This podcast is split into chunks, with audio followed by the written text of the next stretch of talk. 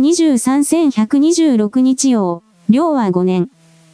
https イムガー。コム P5 カックス K。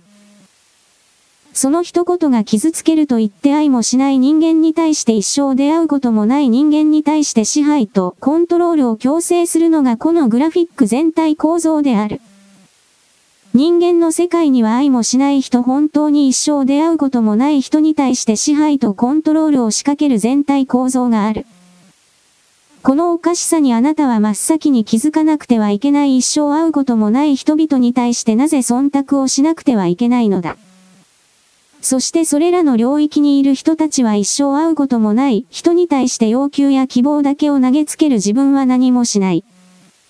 自分は代価を代金を支払わない要求だけするそのやり方だけは非常にバラエティに富んでいる。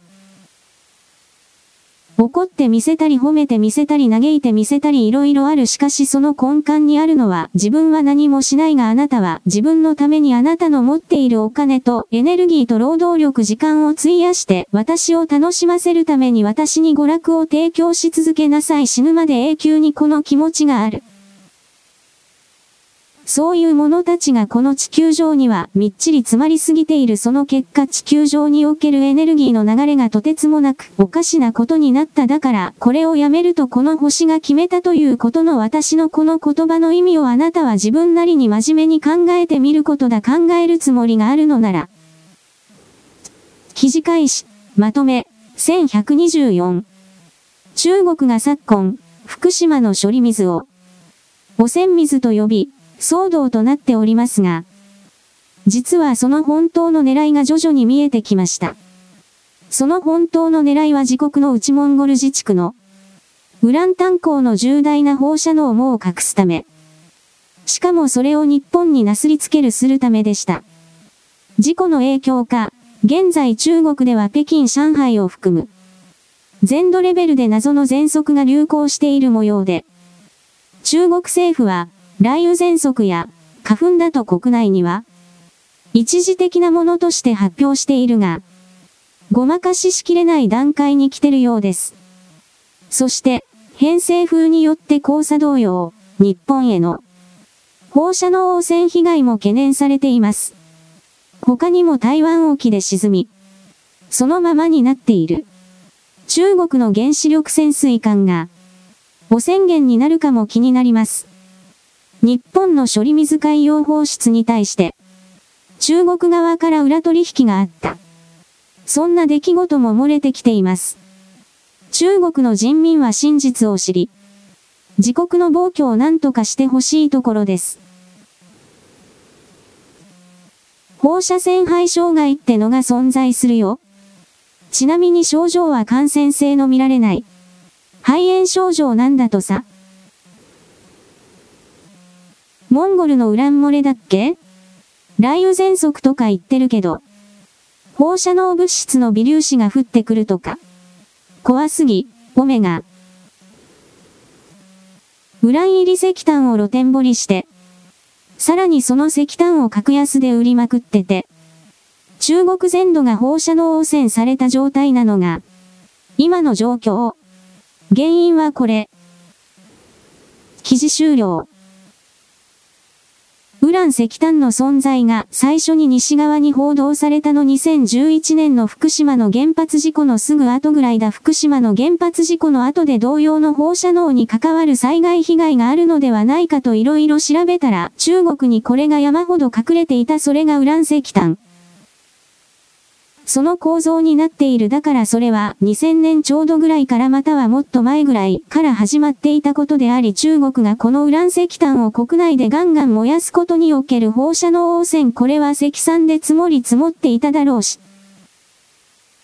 中国がこれらのウラン石炭を他の地域に他の国に販売していたか、どうかに関しては私はわからないがそうした地域でももちろんそれは新興諸国だから山ほどウランの放射性スストでもいったものが外貨に拡散されただろ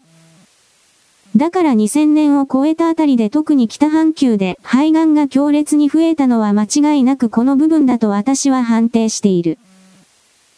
タバコなどでは毛頭ないタバコの吸っている人はどんどんどんどんと減っているのにこの肺がんだけは中国の発展に合わせてうなぎ登りに上昇していった。そうしたことを本当に指摘する人は誰もいなかった。このウラン石炭の報道が2011年頃の中盤あたりで盆頭出た時にその記事が出た次の日次の週あたりでいきなり福島で再臨会が始まった福島で再臨会怖い怖いと大宣伝大規模工作が開始された。日本の中で福島から出ている放射線の物質における極度にそれが集まった地域ホットスポットがいくつも発生してそして人々は健康被害で死ぬのだという情報がやたらめったら同じ人物同じ集団によって徹底的に日本のネット空間の中に投下された。いわゆる中国における五毛、五部屋と言われている奴らだし韓国の連中も北朝鮮もこれに乗っかっていただろう。この時の構造から考えれば、儒教権益中国人朝鮮人というものは自分の失敗を絶対に認めないそしてそれを必ず誰かのせいにする誰かというのはこの場合常に日本だ。だから福島の処理水の言いがかりをつけた時の日付を思い出してほしいのだがそれはモンゴルの国境線においてのウラン鉱山の巨大な事故が起きた9月の頭ぐらいのこれの日付と全く一致している。もっと言えばそれから前の段階で中国国内でこの積み重なった放射性物質の誇り地理環境汚染は中国共産党のごく一部の人間だけが知っていたと思うがどうにもならないものであり。だからこそ中国共産党の偉い人たちは海外に逃げ場所を必死になって求めたという説明もできる。岸田政権が創価学会公明党の圧力によって移民移民と言い出しているのはもちろん背後に財務省もいるし税金をたくさん取りたい彼らの思惑もあるが中国の支配層が共産党とその家族だけは世界中に特に日本にこれらを移住させたい。いいですか移住なのだそしてその状況において日本国内で中国人自治区のような場所を作っていただきたい最終的にはこれを必ず要求するがそうしたことを水面下で確実に着実に交渉しているからだ私はそのように捉える。LGBT がどうのこうのという必要でない過度な人権擁護の動きというのは最終的にはこの外国から入ってきた中国人様を特別扱いせよといった一連の発体系のシステム構築につなげるためのものだ私はそのように見る。中国人に全ての責任を取らせろ中国人はこれらの事故においてたくさんの人々がこれから死ぬが、もっと死ぬがそれを彼ら自身の責任によって取らせろ。またしても日本人に全ての外国人に責任を押し付けるこれらの動きを絶対にどうやっても許してはならない中国人に責任を取らせろ。なので私は中国の都市部で急速に流行っているマイコプラズマ肺炎と言われているものは放射線肺障害放射線障害と言われている放射性微粒子が体の中にたくさん入り込んだことから来るところの障害であってウイルスでも何でもなく、ウイルスが原因ではないのだから新しいウイルスなど見つかるわけもなくそうした状況で現場の医師たちはおそらく本当のことを知っていてひそひそと囁き合っているだろうが、国民は何も知らないままうろたえているその前の段階なぜならばモンゴルのこの国境線付近におけるウランの落盤事故云々というものは即座に中国の言論空間から削除された。私はだから現時点9月の段階で報道された一連の中国文字での情報伝達は、報道はその本拠地が台湾だとかアメリカにあって背後にネオコンだとか米国版統一協会ムーニストなどアンチコミンテルンの連中がうごめいている暴略記事である可能性もあるなと思って用心しながらこれらの情報を見ているつもりだ。だがそれでも中国の都市部において今年の1月だったが、ロックダウンの解除を行った時に速攻で人が死んでいくということの動き。これはもっと以前から死んでいたのだがそれらの発表を徐々に行うという流れになった時に、私はこのオミクロンなどで人が死ぬわけがないと思っていたけれどオミクロンではなくこの放射線の微粒子によっての中国人の極端な死亡そしてその加速度の増大というものがとんでもない状況で始まっているのだろうなというなんとなくの当たりをつけた。つまり今年の9月の20日頃に起きたウラン鉱山での事故の前の段階で中国人がこの放射線の微粒子による極地を超えたことによる死亡が次々と始まっていた。武漢ウイルスとの相乗効果によってそれが始まったこのように捉えている。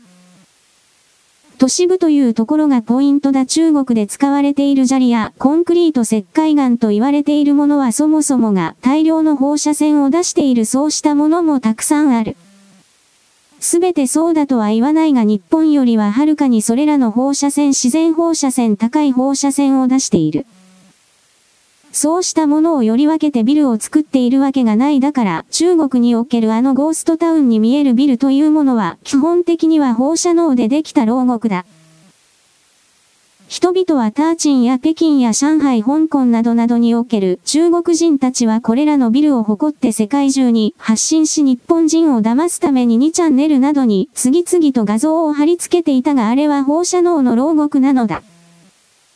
自分で自分自身を殺すための牢獄なのだ彼ら、中国人は愚かだからそういう背景事情を調べようともしない事実を伝達されていないから。そして自分たちが一番である世界で一番優れた存在であると子供の頃から70年以上、前からそうした洗脳工作をやり続けてきた国民は、自らの潜在意識に歪んだ優勢思想を書き込んで掘り込んでこれを絶対に手放さない。そうした個体は真実に接近することを嫌う嘘で、すべての存在を構築するそれらの人々に座標に未来など絶対に最初からない。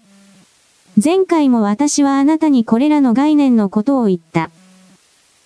このことに関して私は過去から色々何度も繰り返していって入るのだが年を追うに従ってそれらの確証が強くなっている。私は去年の段階であなたにせめて15年我々は中国に戦争をしないようにさせ予想すれば私たちが絶対に勝つと言った20年だったらもっと良いとも言った。その原因は複数あるのだが大きくは金融だとか、高齢化だとか少子化だとかそういうところではなくこのとんでもない環境汚染にあるということ他にも実はあるのだがしかしこの環境汚染がもはや手遅れの状態になっているということがどれだけ恐ろしいかということは、あなたは自分の地域が放射能汚染されているということ真面目に考えた時に肌身に実感できるのではないかと一方的に言っておく。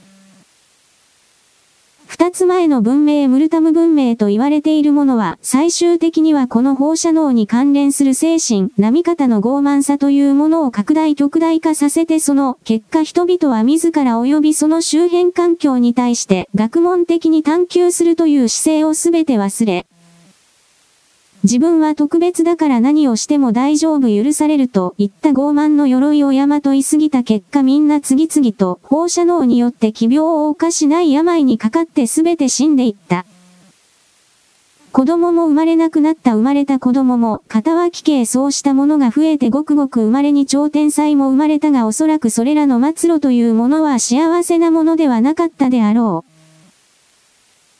そうしたことの再現が私は中国の内部で繰り返されていると判定しているそれは彼らが明確に生命実験というものをやり出したこと、生命実験というものに関連する事柄を無料の言論情報空間に載せたあたりからああと私は思った。ここでムルタム文明における積み残しのやり残しのカルマの回収をやるつもりなのだなとなんとなく思った。本来ならばこれを気づいて打ち勝って自分たちのどうしようもない状態は放射能汚染、力が作った放射能汚染によるものだと理解して、それに対しての対抗手段立ち向かう解決するということおそらくは中国人はそして我々人類は行わなければならなかったのだがもはや過去形だ。私は中国からこれから多くの人々が住めなくなっていくということを一方的に言った中国人たちが海に逃げ出していくのだと言った。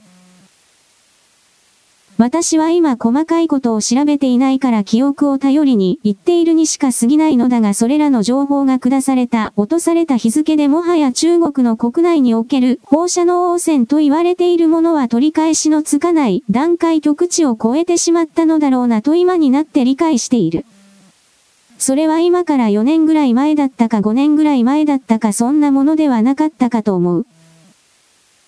これから中国人たちはまずその支配層たちはたくさん日本に逃げ込もうとするだろう移民移住を求めるだろう10万人100万人単位で日本に移住し日本に中国人自治区を作らせようとするだろう。創価学会公明党が他の県族がそれに賛成しようとするだろう維新の会もそれにつながるだろう日本を中国人の国にしようと本格的に動くだろうあなたはそれらの動きが可能性が迫っているということに関して真面目に考えていない。何をこの人物は気の狂った気違いを言っているのだアハはもっともっと私に無料でただで楽しい情報を役に立つ情報を永久によこし続けなさいあなたなる座標にはこれしか入っていない。代金を支払うつもりなど全くない存在がまるで人類に選ばれている私だからこそそれを当然のように思える資格がある今度は資格だとか権利だとか言い出してるそれがあなただ。そのようなものはいわゆる庶民のネットワークの中に入り込むことは受け入れられることはない弾き出される出ていけと言われる。何せ何の貢献もせずただよこせというだけなのだからそんなものを生かしといて何の得があるのだと。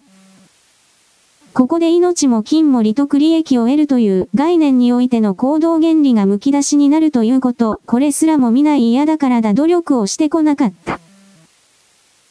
人々に働きかけてこなかった助けてくれとも言わなかったよこせとしか言わなかったそれすら言わなかった黙っていれば誰か助けてくれると勝手に期待して勝手に裏切られて自分は被害者だと言っていた。あなたは救いようもないクズ以下のクズクズの王だこの地球にはクズの方がいっぱい詰まっている王様がたくさんで大変だなと私はいつも思っている。地球の大掃除はとっくに始まっているので見ないふりをするのは結構だがそんなものは無視されて捨てられていくこのことをリアルに思うことだ。記事開始。中国政府で台湾政策を担う国務院台湾事務弁公室は24日、台湾野党が総統選候補者の一本化に失敗したことを受けて、台湾は平和か戦争か、繁栄か衰退かという選択を迫られているとする報道官コメントを出し、民進党政権の継続を牽制した。ヤフー1126記事終了国家として出してくるような出していいようなコメントではない中国の民度はと人々はよく言うが中国は中国人は西側の基準に従う気など最初からない。彼らはこの世界を支配して自分たちのルールに書き換えることのみを本気で思って行動しているそれが彼らの言うところの中国人の夢だ。私は親中派と言われている人たちは、金に目がくらんでいるのは理解するが、そろそろ行動を変えなければ、気違い扱いされ同胞の日本人人類から排除されていく運命を自ら引き寄せる、とこのように勝手に決めている。記事開始。原口、和弘アットマーク河原勝。北朝鮮を非難する声は、依然として強いが、それとともに国民の声にも少し変化が現れているようだ。昨日も北朝鮮がミサイルを発射したと大騒ぎしている。もうその手には乗せられない。こんな大騒ぎに付き合わされる自衛隊員が気の毒だ。との声もあった。そもそも GDP が500兆円を超える経済大国がロケットの打ち上げに何度も失敗しているのに対して、GDP わずか3.8兆円の北朝鮮がロケット打ち上げに成功している。北朝鮮発表。日本は衛星が軌道に乗ったか、確認できないと発表。この差こそが問題なんではないのか？リーダーズアディットコンテキスト。日本のロケット技術に対して偏見がある内容となっています。H2 ロケットの打ち上げ成功率は世界トップ水準の97.82%です。北朝鮮のミサイル発射に事実誤認があります。北朝鮮は過去にも人工衛星と偽り弾道ミサイルを発射した経緯があります。衛星を打ち上げるためのロケットと弾道ミサイルは打ち上げ手順に大きな違いはありません。ロケットを打ち上げた場合、落下物が考えられます。突然前倒しの発射となれば、飛行予想地域への J アラートの発信は当然と考えられます。ミサイルならなおさらです。記事終了。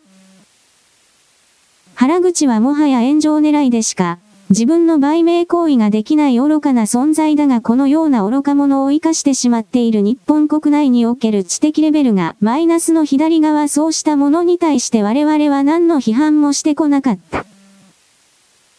大体は老人たちだ学生時代中学高校大学と数学も物理も科学も何一つ学んでおらずわけのわからない人々を支配コントロールする言葉だけを脳の中に書き込んでしまった方はだ。そのようなものをもはや活かしておくような許しておくような余裕はないだからこの者たちは自ら喜んでワクチンを打ったこういう文脈を作る。しかし彼らが消えるのにはもう少し時間がかかる今猛烈な速度で消えてはいるが、あと4、5年かかるだろう。その4、5年を超えたあたりに生き残った人間が新しい日本新しい世界を形作ると決意してそのための準備を。庶民階級におけるネットワークの構築を通じてのひそやか、なる情報伝達拡散共有蓄積積み重ねを行いそれらの照らし合わせを通じての修正そして実際の行動そうしたものが求められているしもうとっくにそれは行われているが、あなたがそれを知らないだけであり知らないということはなぜかということを真面目に考えた方が良い。つまりあなたは今この瞬間この地上を去ろうと決めてしまったのではないかまたはどうしようかと迷っている段階なのではないか。そういうことを私はあなたにはちんぷんかんぷんではあろうがこれを一方的に投げつけておくのである。記事開始。中国がモスク、イスラム教の礼拝堂を閉鎖あるいは破壊したり、別の目的で利用したりしているという報告書を、国際人権団体ヒューマン・ライツ・ウォッチ、HRW が22日に発表した。モスクに対する取締り行為は、中国でイスラム教の信仰を実践することを抑制するための組織的取り組みの一環だと HRW は最新の報告書で指摘した。中国には約2000万人のイスラム教徒がいる。同国は公式には無神論国家だが、信仰の自由を認めているとしている。しかし専門家らは、中国では近年、組織化された宗教に対する取り締まりが強化されており、政府がより統制しようとしていると指摘している。以下、楽。BBC2023-1125。記事終了。こういう動きが実際にあってそして中国の中のイスラム教徒が弾圧されていてもスンナ派もシーア派も何も批判声明も出さない。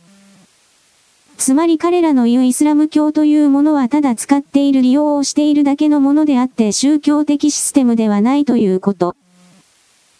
使えば便利だから資源のない砂漠においてこれらを使っていなければ飢えて死ぬからただそれだけのものでしかなかったということがこういう動きから明らかになる。あなたは既存の常識と言われている神聖なるものでも何でも良いがそれを組み替える責任これがある。記事開始。ああ、日本で野球選手になりたい。沿道を人で埋め尽くした阪神優勝パレードに米衝撃。レンジャーズの時より多い。今年の日本シリーズを制し、38年ぶりの日本一に輝いたセリーグ覇者の阪神タイガースとパリーグ覇者のオリックス、バファローズが11月23日、優勝パレードを開催した。同イベントは大阪と神戸で行われ、両球団が午前と午後で開催地を入れ替えて行ったが、沿道では数十万規模の見物客が埋め尽くし、パレードを大いに盛り上げた。この盛大なパレードは海を越えて話題となっている。米メディア、ジョンボーイメディアのポッドキャスト番組、トーキンベーセボールの公式 X、旧ツイッターが、阪神タイガースの優勝パレードには大勢の人が集まった。37年ぶり、正しくは38年ぶりに日本シリーズ制覇を果たしたと綴り、パレードの動画とともに伝えている。動画を目にしたファンは、ワールドシリーズを制覇したテキサスレンジャーズの時よりも多い。これは完全に文明的すぎる。ビール缶が投げつけられることもない、ワールドチャンピオンだね。ああ、日本で野球選手になりたい。日本の野球文化が好き。パレードにユニフォーム上下はクレイジーだなどとコメント。様々な反応が見られた。38年ぶりの歓喜に沸いた関西の二大都市。その圧倒的な人の多さに米ファンも衝撃を受けたようだ。ヤフー。1126。記事終了。昭和の時代における外人選手が巨人阪神戦における甲子園での応援合戦というか戦いに感動して日本でなければもう野球ができなくなったという記事を私は昔読んだことがある。後楽園でも独特の何かはあったそうだが甲子園はやっぱり格別なんだそうだそれは観客が野球選手と一体になってるというよりも、野球選手をいつも徹底的にいじり倒すというやじというか言葉というかあとは全体の応援というかそれらが世界のどこに行っても見られないものになっているからだそうである。野球選手としてもそういう異質な空間で自分自身の名前を呼ばれ続けたらなんだか気持ちの良さ高揚した気分になるのだろうなと私はこれを思った。だから今回の阪神の優勝パレード程度で喜んでいる外人などはアメリカ人などはまだ初心者でしかないということなのである。記事開始。52の熱湯でも湯で上がらない温泉に住む新種の横エビを発見。南米ペルーにある、インカの温泉から新種の横エビが発見されました。ヒアレラ、ヤシュマラ、学名ハイアレラヤシュマラと命名された本種は、水温19.8カンマ52.1まで生存可能であることが判明しています。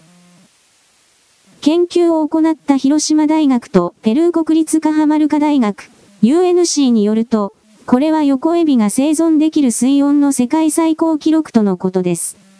集落。インカの温泉は場所によって温度が変わり、35前後のぬるい水温から78の熱湯まで様々です。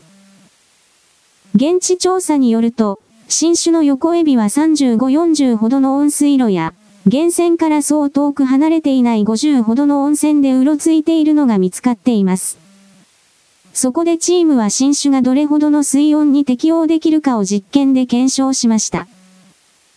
一般的に横エビは冷水を好むので、最初に冷たい温度で実験した結果、新種は 19.8C の冷たい水で生きられることが判明しています。ナソロジー。1126。記事終了。このエビのサイズそのものはシーモンキーというか、本当に小さいものらしいがそれでも 50C のお湯の中にいたら普通は湯立ってしまうのではないだろうか。これらのゆだらない湯で上がらないシステムをきちんと解析すれば、タンパク質を中心として肉体でできている我々哺乳類というものは何らかの活路というか、可能性を見出すことができるのかもしれないとふと思った。だけれどもお鍋でぐつぐつと煮て、ひょっとしたらその中で生きているかもしれないエビだとか海洋生物などということを存在すると私はちょっとゾッとしてしまった。魚を食えないではないかという単純なものだ。記事開始。アメリカでのチップ文化が変化している。ピュー研究センターの最新の調査が、アメリカ国内の消費者、企業双方において、チップに対する意識が変化していることを明らかにした。1万2000人を対象に行われたこの調査では、回答者の6割近くが、会計金額に対して15%以下のチップしか渡しておらず、20%以上のチップを渡すと答えた人は2割強にとどまった。特に、ファストフード店やコーヒーショップといったカジュアルな場所でチップを支払うと回答したのは、全体の4分の1程度だった。チップの金額や渡す頻度は年齢や収入などの要因によって異なるが、全体的に年配層と比べて若者はチップを惜しまない傾向にあるという。また、近年レストラン以外の場所でチップが期待されることに対して、不満を感じる人も増えているようだ。72%の回答者が、チップが期待される場所が5年前よりも増えていると感じており、その多くにとって、適切なチップの額を決めることは困難であるようだ。バーやナイトクラブなどでは、スタッフが適切なチップを受け取るために、18カンマ25%ほどのサービス料を請求書に含めることが一般的である。このような状況は、チップを渡す文化に慣れていない人々や、サービス料の追加によって支払いが増えることに不満を持つ消費者にとっては、特に混乱を招く。チップ文化は長く根付いているが、チップを渡すタイミングや額に対するガイドラインが曖昧なため、多くの人々は不確実性を感じているのだそう。この調査結果は、アメリカにおけるチップの現状、消費者の不満やチップ文化の不確実性を浮き彫りにするものだ。日本でもチップを募る店が少しずつ増えているが、こうした状況を理解し、消費者の気持ちに寄り添った適切な配慮が必要になると言えるだろう。アメリカ人の半数以上は、チップを十分に支払っていないことが判明。その理由とは、旅ラボ。1126。記事終了。チップというのはいわゆる雇用主が低い給料しか、くれなくて生活ができないので従業員がお客さんに小じとして恵んでください助けてくださいと言った確かそういうところからスタートしたという記憶が私にはある。つまりこれは米国の雇用主が従業員に対してお金を払っていないところから来る悪い習慣であってこの部分を正さなければならないと外国人の私は勝手なことを言う。各言う私はチップなどを払わせられるような国にも店にも絶対に行きたくないそんなお金がどこにあるというのだ。記事開始。11月14日にヤクルトが四半期決算を発表した。ヤクルト1000の白売れの影響で、さぞや儲かっているのかと思いきや、確かに連結経常利益はプラスだが、前年同期比わずか0.6%増にとどまった。しかも、通期の見通しでは、従来の見通しを売上高、営業利益、経常利益のいずれも下方修正し、経常利益については910億円から805億円と11.5%減に見積もった。ヤクルトの2020年以後の業績を見ると、21年3月期は業績を下げましたが、その後は右肩上がり。新型コロナウイルスの拡大は、免疫力向上アイテムとして乳酸菌飲料にとっては追い風で、各社とも売れ行きは好調でした。それに加えて同社の場合、テレビでマツコ、デラックスがヤクルト1000を飲んだろ、本当によく寝られたと取り上げたこともあって大ヒット。SNS では、マジで買えない、いつ行っても売り切れという声が続出するくらい、品薄状態が続いて業績アップに貢献しました。経済ジャーナリスト。ヤクルト1000は、19年10月に関東1都6県で販売開始した当初は、1日20万本程度だった。だが、21年4月に全国展開されると、1日約120万本に。そして評判が評判を呼ぶと、1日約200万本が飛ぶように売れたのだった。勢いに乗ったヤクルトは、今年9月に生産拡大を行う。だが、現在は、1日の販売数220万本後半と横ばい状態が続いている。最近は品薄状態も解消されつつあり、SNS では店頭で山積みになっているヤクルト1000の目撃広告が上がっていたりもする。となると、業績が振るわないのはヤクルト1000の売上鈍化が響いているのかカンマ。アゼージェイ。1126。記事終了。私は元の記事を詳細に読んでいないが、どうやら中国に展開したビジネスがうまくいっていない分、お金が全部溶けてしまったようだ。中国でヤクルト1000を含める様々な展開を行ったのだが売れていないコピー商品も出て、中国人はそれらの安い方を買うなどといった散々な結果になっていて日本国内でたくさんの売り上げが全部そこに溶けて消えている。中国に深く関わると全ての人々が痛い目に遭うというか不幸になる。といった一つの格好の事例だなぁと私は複雑な思いを持った。記事開始。25日、午後5時半からの報道特集。後半の特集は、人にも地球にも優しい共生農法。農薬も肥料も使わない。人にも環境にも優しい共生農法の可能性を、上村キャスターが取材、探検しているような気持ちになります。いろんな植物があって、予告動画をアップしましたので、ぜひご覧ください。Https twitter コムアイスタタス7868兆3638億1546万1274ダッシュ報道特集 JNN TBS テレビアットマーク TBS ハウト級ノベンバー24カンマ2023日本北海柱マリオ Z オーアスタリスクレレ。昔は洪水で水浸しになり土地が痩せなかったし有害なものは、洗い流された。その代わりに作物はすべてダメになった。さて、梅雨がある日本では厄介なのがカビ病。施設栽培だともっと大変。防除できない。カビが発生しないように予防しかできない。梅雨のない北海道は、この点で農薬使用量少ないだけな。2023年11月24日。記事終了。私はこの動画を見ていないがこれはいわゆる混合農法のことではないかと思う不工作栽培混合農法というのは一時自然愛好家の中で流行ったようだが全国的には広がっていない。それはなぜかといえば収穫量が多い少ないというのは当然あるけれどもちろん少ない手間がかかりすぎるのだ。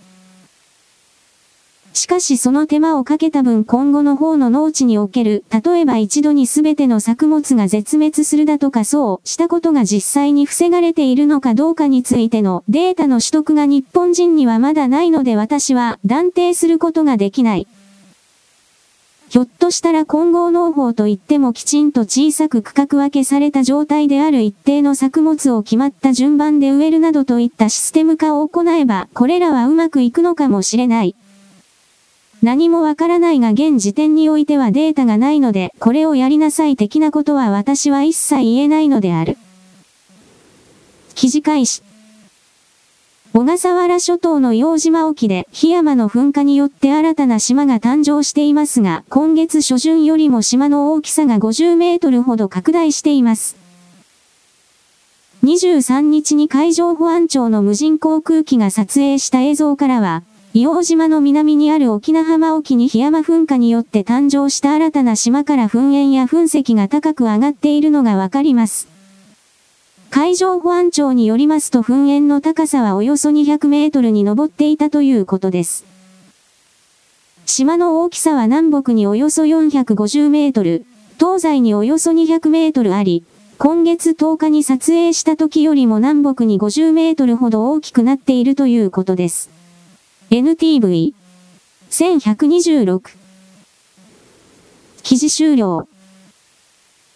これらの動きが激動の地球環境の活発化これを意味するのかまたは日本に発生する可能性が本当に高くなっている南海トラフのエネルギーを逃がすための措置なのか私にはわからない。ただ今後こうした檜山活動の複数の発生が起きてきた場合においてはおそらくそれはエネルギーを逃がす方向で全体が進んでいるのではないかと私は判定する。記事ここから。535名もなき国民の声2023年11月25日度13時9分4秒 80IDTM ジュークス事例。1916年、電波が初めて登場。1918年、スペイン風邪が流行。1993年、2次導入。1993年、ハンタウイルスが流行。2003年、3次導入。2003年、SARS が流行。2009年、4次導入。2009年、豚インフルエンザが流行。2020年、5次導入。2020年、新型コロナウイルスが流行。これがすべてです。777名もなき国民の声2023年11月25日。土。そりゃそうだろ。コロナパンデミック数ヶ月前に、中国軍はパンデミックの際の演習を、やってたんだから。たまたまのはずがないわな。815名もなき国民の声。777。そりゃそうだろコロナパンデミック数ヶ月前に。中国軍はパンデミックの際の演習を。やってたんだからたまたまのはずがないわな。だよね。2019年10月の世界軍人運動会も。確か武漢だったはず。799名もなき国民の声。しかし、中国バカすぎる。最近兵器だけで、治療薬なしかよ。記事ここまで。オバマの時代に、機能性獲得の研究を大きく規制したので、これらの製薬企業の関係者が中国に資本投下を行い、中国にそれらの研究をさせた。これらは SARS の頃からの構造。そして中国は米国の発注に従うふりをして、そしてそれらの奥に隠れているいわゆるダボスやら悪魔教やらどうとでも呼べ、の人たちの思惑を裏切って、自分たちの意志、主体性を伴って行動を変えた。裏切った。そして彼らは中国内部の権力闘争的な流れで、さらに、江沢民勢力の息の根を止めるために、武漢、ターチン、といった、長江のラインにおける町、そして軍事基地を機能不全に陥れることも同時に目論んだ。そしてそれは成功した。さらに、苗床にした中国人を、国内旅行を禁止させて、だが、海外渡航は許可する、という誠に不思議な政策を適用し、それは当初の目的通りだったと判定するが、それを仕掛けた。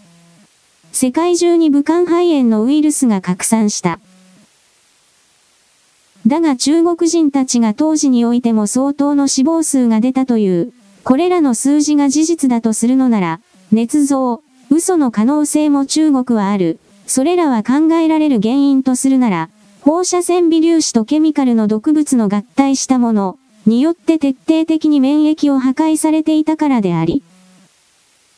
さらに、中国のビル、建材などからずっと発生してた放射線、これらによって肉体が痛めつけられていたから、ということの二重にも見えにも自分たちを壊していたいたことからの帰結。